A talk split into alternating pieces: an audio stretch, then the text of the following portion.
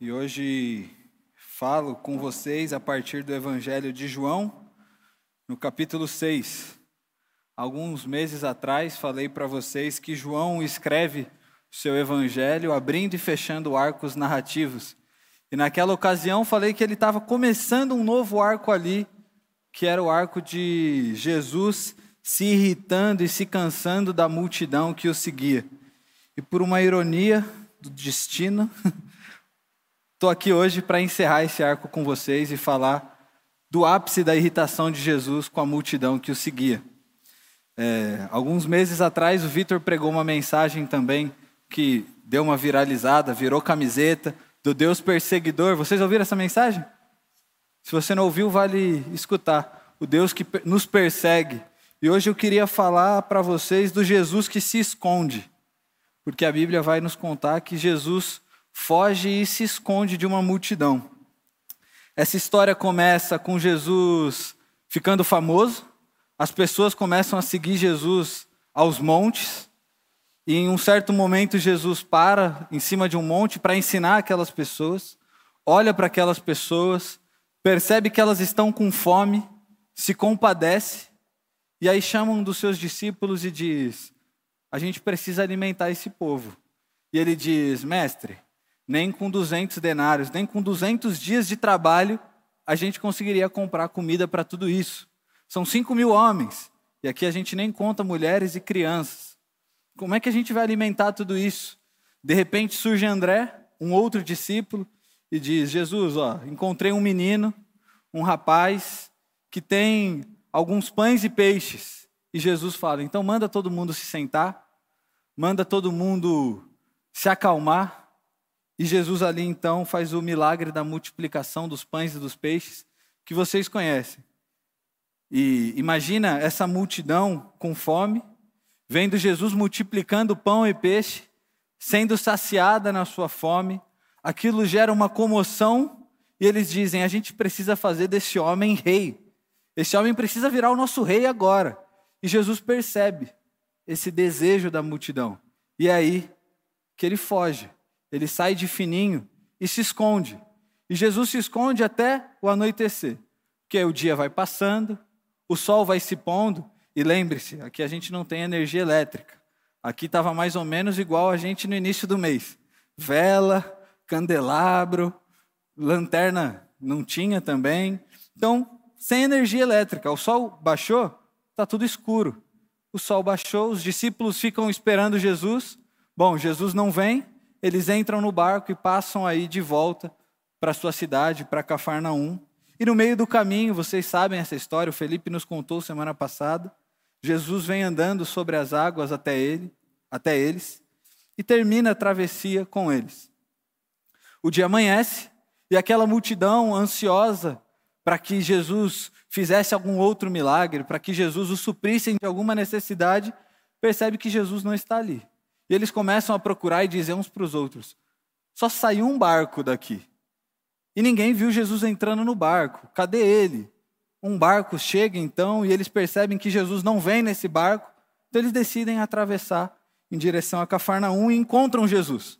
E ao encontrarem Jesus, eles perguntam: Mestre, como é que você veio parar aqui? A gente não te viu. Você entrou escondido no barco, como é que você veio parar aqui? E Jesus não está nem aí para essa pergunta. Jesus já é direto com eles. Versículo 26. A verdade é que vocês estão me procurando, não porque viram os sinais miraculosos, mas porque comeram os pães e ficaram satisfeitos.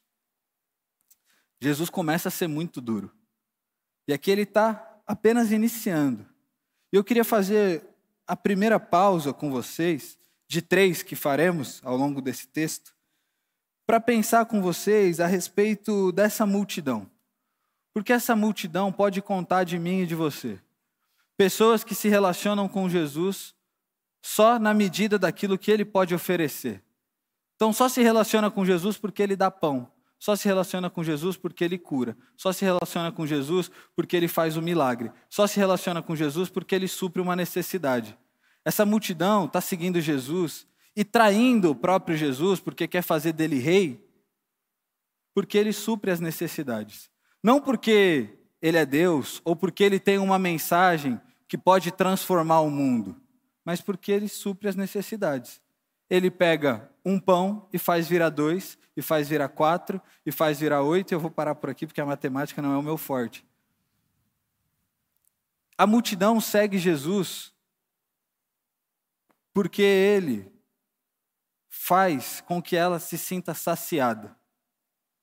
E que, o que isso diz sobre mim e você? Diz sobre mim e você que é nós podemos seguir Jesus porque ele nos satisfaz. Se eu perguntasse para você, por que você segue Jesus? Por que, que você está aqui numa quarta-feira chuvosa, calor, essa confusão toda? Por que, que você veio? É possível que você me responda: ah, porque Jesus me faz feliz. Ah, porque Jesus me faz bem. Ah, porque Jesus, ele me dá uma vantagem competitiva no meu trabalho, com ele eu me sinto seguro. E as suas, todas as suas respostas só são coisas que Jesus faz por você para suprir as suas necessidades. Imagina Jesus olhando e falando: Olha lá o pessoal da Por Amor vindo, eu vou me esconder. Por que você vai se esconder, Jesus? Porque esse pessoal da Por Amor, ele chega quando eles oram, eles só oram me pedindo coisas, me demandando coisas.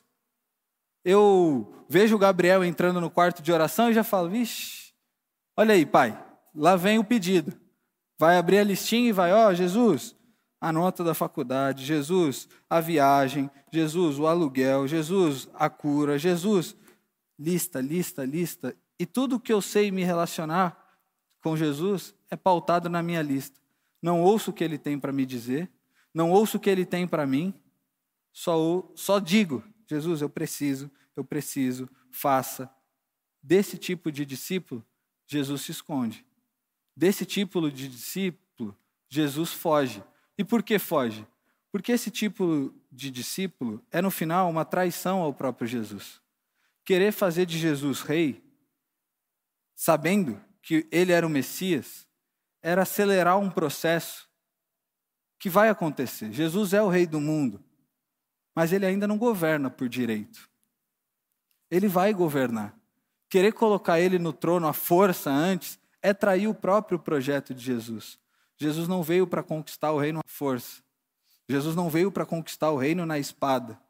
Jesus veio para ensinar um tipo de vida que fazer dele rei à força é trair o seu próprio projeto. Mas por que, que isso acontece?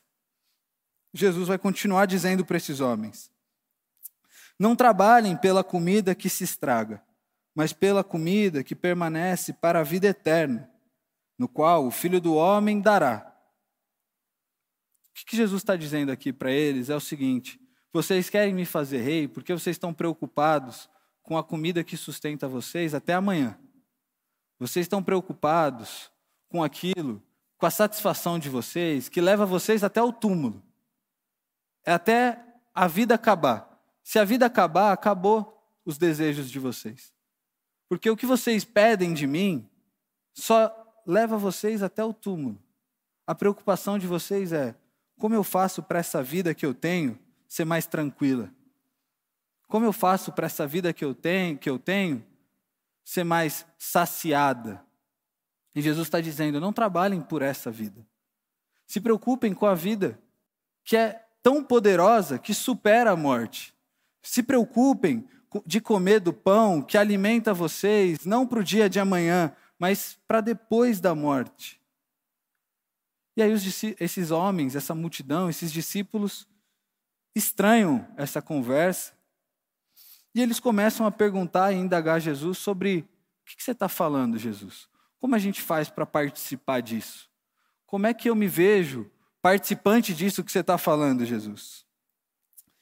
E Jesus responde: Vocês participam crendo em mim. Eu sou o caminho para a vida eterna. E aí, eles respondem curiosamente. Eles falam assim: tá bom, você está falando isso aí, mas o que você vai fazer para provar que isso é verdade? Que sinal você vai fazer? Porque a gente precisa lembrar que esses homens estudaram e sabiam muito bem a história do Êxodo.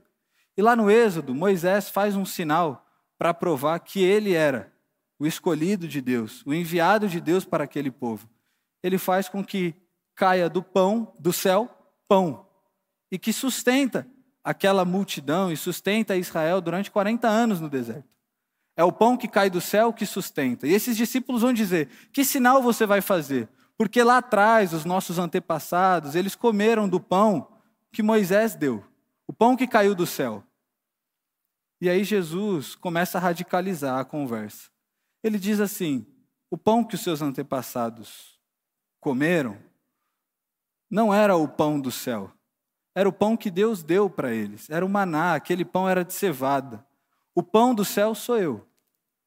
O pão do céu é esse que vos fala, e quem comer de mim vai ter a vida eterna. E aí João é brilhante, porque ele vai relembrar a gente de uma conversa que Jesus teve lá no capítulo 4 com uma mulher samaritana. Quem lembra dessa conversa? Jesus no poço, a mulher samaritana aparece, Jesus fala para ela de uma água que cessaria toda a sede, e ela diz: Me dá dessa água, me dá dessa água. Onde eu arrumo essa água? Ele diz: A água sou eu. Aqui nesse texto, os discípulos dizem: Me dá desse pão, me dá desse pão para que eu nunca mais tenha fome. E ele responde: Esse pão sou eu. O que, que João está querendo ensinar para a gente aqui? Que todo homem, seja ele samaritano ou não, toda mulher, seja ela samaritana ou não, tem fome e sede tem necessidades básicas, tem necessidade de conectar a sua fome, a sua sede a uma fonte que assacie. E aí Jesus começa a ir um pouquinho além, porque ele está irritado com essa multidão. Lembra disso, Jesus está cansado dessa multidão. E ele começa a dizer: tá bom, eu sou o pão que desceu do céu, eu sou o pão que Deus enviou. E se você quer essa vida eterna, você tem que participar disso comigo. E aí começa uma conversa assim meio estranha na multidão. Um olhando para o outro falando: pô, mas esse aí não é o filho da Maria? Imagina você lá no seu bairro. Parece alguém falando: ó, oh, eu sou o pão que Deus enviou. E você fala: pô, mas eu vi esse menino crescer. Ele é o filho da Maria ali da casa B3, 3B. Eu conheço o pai dele, o pai dele é o marceneiro. Que papo é esse que ele veio do céu? E Jesus começa a escutar esse burburinho e fala assim: ó, para de me criticar vocês, porque eu estou ensinando isso para vocês há pelo menos um ano. Que eu estou falando para vocês que eu sou o Messias, que eu sou o enviado de Deus. E digo mais: se vocês quiserem participar disso aqui, vocês têm que comer da minha carne. Aí os judeus enlouquecem. Porque para um judeu, comer da carne, ou ter a sua carne comida, era consequência dos inimigos de Deus. Se você voltar lá nas páginas do Primeiro Testamento, você vai encontrar Jezabel, uma rainha muito maldosa, que mandou matar um profeta, caçou o profeta. E a consequência dela, da morte dela, é ser comida, ter a sua carne comida pelos pássaros, pelos bichos. Essa é a consequência dos inimigos de Deus. Se você voltar lá no Primeiro Testamento, você vai encontrar nos profetas Deus dizendo ao povo: Ó, oh, vocês estão me traindo, vocês estão me abandonando, vocês estão virando idólatras, e vocês estão servindo a deuses que vão bestializar vocês de uma tal forma que o pai vai comer a carne do próprio filho. Então, para um judeu, comer a carne é sinal de bestialização, é sinal de nojo, de algo repugnante. Aí aparece Jesus dizendo: Vocês precisam comer da minha carne. E aí eles ficam muito bravos. Eles começam a discutir, gritar entre eles, brigar entre eles, brigar com Jesus, gritar. E aí Jesus diz: Ó, oh, e para ir além, não tá bom? Vou além então. Tem que comer da minha carne e beber do meu sangue. E aí eles desistem. Eles falam: Ah, não dá. Chega, vamos embora. Não dá mais para ouvir esse cara. Porque beber do sangue, e você vai lembrar bem, nas primeiras páginas da Bíblia, se você não sabe disso, vou te contar. Adão e Eva eram vegetarianos, viu, gente? Adão e Eva não comiam carne. Aí acontece o dilúvio. Depois do dilúvio, Deus aparece para Noé e diz: Ó, oh, para cessar essa vontade de vocês aí, vocês podem comer os animais, mas vocês não podem comer o sangue, porque no sangue tem vida.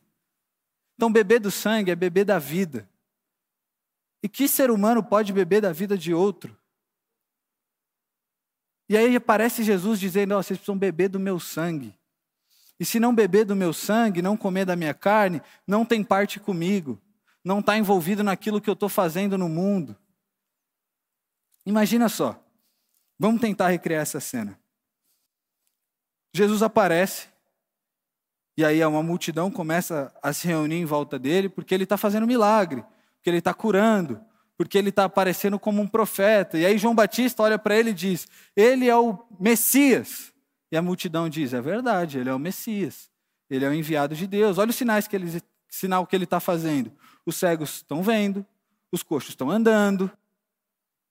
É, ele é o Messias de Deus. Ele é o Messias esperado.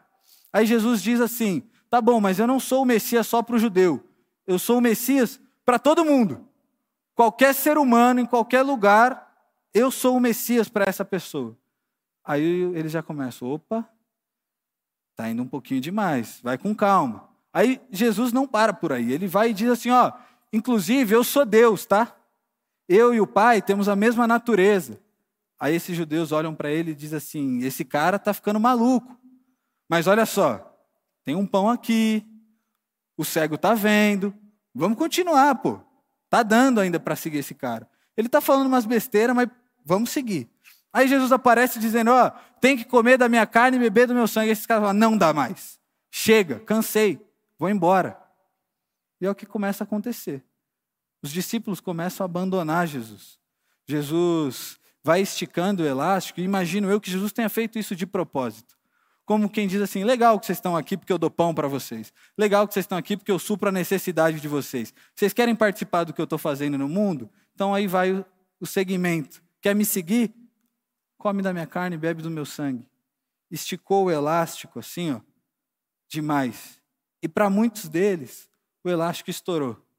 O pão não era o suficiente para manter essas pessoas ao redor de Jesus. E aqui eu quero fazer a nossa segunda pausa. Qual é o teu elástico? Qual é o elástico que Jesus está esticando aí e que você está falando assim, pô, se esticar mais um pouquinho eu largo e vou embora? É perdoar essa pessoa que, quando eu falei perdão, apareceu na tua cabeça aí esse nome? Pô, Jesus, você me pedir para perdoar esse cara, eu largo esse elástico aqui e vou embora. Não vai dar. Pô, Jesus, você pedir para eu acolher esse meu filho? Pô, Jesus, esse meu filho é uma aberração. Não vai dar. Eu vou largar esse elástico e vou embora. Pô, Jesus, ser generoso, partilhar disso que eu trabalhei a vida toda para conquistar, eu largo esse elástico e vou embora. Jesus, não vai dar para continuar te seguindo desse jeito. Se Jesus fosse um pastor de igreja evangélico no Brasil, jovem, quando ele começasse a falar assim, ó, oh, eu sou o Messias para todo mundo, um pastor mais velho ia chamar ele e ia falar, filho, vem cá, deixa eu te contar uma coisa, você está indo bem, as multidões estão se reunindo, se você abrir uma igreja agora, em menos de dois anos, ela já tem umas quatro, cinco espalhadas pelo Brasil. Não vai nesse negócio de eu sou o Messias para todo mundo. Você vai vender livro para caramba você vai ser famoso. Segue nesse projetinho de multiplica pão, cura o cego. Pô, você vai virar o rei da parada. E Jesus olharia para esse cara e diria assim: ó, quer ter parte comigo? Tem que comer da minha carne e beber do meu sangue. Quer experimentar da vida eterna, da vida que supera a morte, da vida eterna que a gente começa a viver aqui agora? É uma vida tão, tão boa, tão abundante, que você experimenta ela aqui e agora, e depois que você morre, você segue experimentando essa vida. Quer experimentar disso? Então, tem que abrir mão mesmo. Tem que chocar mesmo. Esse elástico aí que você está achando que esticou o máximo, dá para esticar um pouquinho mais. Qual é o teu elástico? O que, que te faria abandonar Jesus? O que, que te faria olhar e falar, Jesus, pô, você me faz feliz, você me supre, Sou muito feliz com você, Jesus. Amo orar de manhã, os louvores me abençoam muito, mas perdoar não vai dar. Andar a segunda milha não vai dar. Tem que, Jesus tem que matar mesmo, tá? Aquele menino que entrou na minha casa aqui, roubou minhas coisas, tem que matar aquele cara. Jesus, não vai dar. Você está falando que eu tenho que tratar bem a minha empregada doméstica? Não vai dar, Jesus. É uma segunda classe de gente. Que eu tenho que remunerar bem as pessoas, não vai dar. Isso que eu estou dizendo pode ser um pouco chocante, e é uma coisa que a gente escuta muito aqui na Por Amor, que é, pô, eu vim para Por Amor e desaprendi a orar. Não sei mais orar, Por quê? Porque que era oração para mim? Era entrar no meu quarto, abrir meu caderninho de pedido e seguir lá. Jesus, cuida da mamãe, cuida do meu filho. Jesus, ó, putz, essa questão do trabalho aqui está difícil. E agora, como é que eu oro? Se eu não me aproximo de Deus com a lista de desejo, de pedido.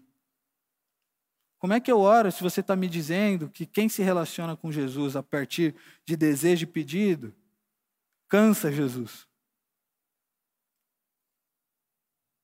Como é que oro? A gente escuta muito isso aqui. Eu queria te propor um caminho de oração, que na verdade quem propõe esse caminho é Pedro. Porque depois dessa conversa toda, os discípulos começam a abandonar Jesus e vão indo embora. E aí eu fico imaginando os doze, né? Olhando aquilo e falando: ih, gente, deu errado o projeto. A galera tá indo embora, desmotivaram, ferrou. Se a gente, se o Messias ia fazer algum tipo de revolta, não vai dar mais para fazer, porque agora 12 contra o mundo a gente vai morrer muito fácil. E aí eu acho que Pedro deve ter chamado Jesus de canto e diz assim: Ei, Jesus, você pegou pesado hoje, hein? igreja esvaziou. Domingo que vem quero ver como vai estar isso aqui, Jesus. E Jesus ainda está irritado. Aí ele olha para os dois e fala assim: ó, quer ir embora, vai agora. A hora é agora. Porque eu não vou voltar atrás disso aqui, não. Quer ter parte comigo? Come a carne e bebe o sangue. É escandalizador? É escandalizador, mas eu não vou voltar um passo atrás. Aí Pedro dá o caminho para a gente. Jesus, para quem a gente iria? Só você tem as palavras de vida. Para quem, Jesus? É difícil, é duro, mas para onde a gente iria? Para quem a gente iria? Então, desaprendeu a orar? Vai lá para o teu quarto de oração, fecha a tua porta e diz: Jesus, para quem eu iria? Jesus, você tem as palavras de vida. Aí você pega a sua listinha de desejo e está lá o diagnóstico, você diz assim: Jesus, me faz a pessoa com esse diagnóstico mais parecida com você. Jesus, me faz a pessoa que tem dificuldade de perdoar o pai que teve mais parecida com você. Porque aí você não está demandando de Jesus milagre. Você não está demandando de Jesus que ele venha, intervenha na sua vida e te tire do vale. Você está demandando de Jesus uma companhia, um cuidado. Você está demandando de Jesus é o seguinte: Jesus, me ensina a experimentar dessa vida eterna. Jesus, me ensina a, começar a aproveitar essa vida eterna agora. E é isso que é fazer parte, é isso que é beber do sangue, é isso que é comer da carne. E é isso que a gente faz mensalmente: comer da carne, beber do sangue, para a gente se lembrar que a gente tem parte com Jesus e que a gente faz parte daquilo que Ele está construindo no mundo e que fazer parte daquilo que Jesus está construindo no mundo não é nos relacionarmos com Ele como quem se relaciona com um mágico, um gênio da lâmpada, que você tem desejos e Ele te obedece. Mas também é entender, quando você toma a sua ceia, que você está se relacionando com alguém que está a todo momento tensionando o seu elástico aí pegando isso que está doendo em você, essa dificuldade sua e puxando. É perdão? Então vamos esticar isso aí. Vamos radicalizar isso aí. Vamos deixar isso aí quase que impossível, insustentável, insuportável. Esse é Jesus. Por isso que a porta é estreita. Por isso que é um caminho difícil. E infelizmente, o que a gente tem hoje no Brasil são igrejas que fizeram de Jesus o rei à força. Pô, você vem aqui, se você chegar de cadeira de roda, você vai sair andando, porque aqui Jesus é o rei. Aqui você vai encontrar a vida de um jeito que Jesus vai atender os seus desejos pessoais. E eu estou até vendo que daqui você vai sair, vai ter uma loja e você vai ser milionário. É sempre assim. Qual que é o caminho difícil? O caminho difícil é se pôr nessa estrada, é se pôr nesse lugar que estica esse elástico, tensiona você e você diz: Jesus, está difícil, está doendo, mas para onde eu iria? Para quem eu iria, Jesus? Só você é capaz de gerar em mim alguém melhor. Só você é capaz de me fazer menos odioso. Jesus, só você é capaz de me fazer menos violento. Para quem eu iria? A mensagem de hoje não é um abraço, ela é uma provocação. E que você se coloque diante de Jesus como aquele homem que entrou na sinagoga de cabeça baixa, sem nem conseguir olhar para cima e disse: Jesus, tem misericórdia de mim, porque eu sou um pecador. Jesus, tem misericórdia de mim, porque eu sou um pecador, e faz de mim alguém um pouquinho mais parecido com você. Não entre na sinagoga cheio de si, dizendo: Jesus, preciso que você faça isso agora. Mas entre como quem diz: Jesus, tem misericórdia de mim e faz de mim uma pessoa um pouco mais parecida com você. Eu quero ser o Gabriel mais próximo de Jesus que eu puder. Que essa seja a minha e que essa seja a sua oração. Amém.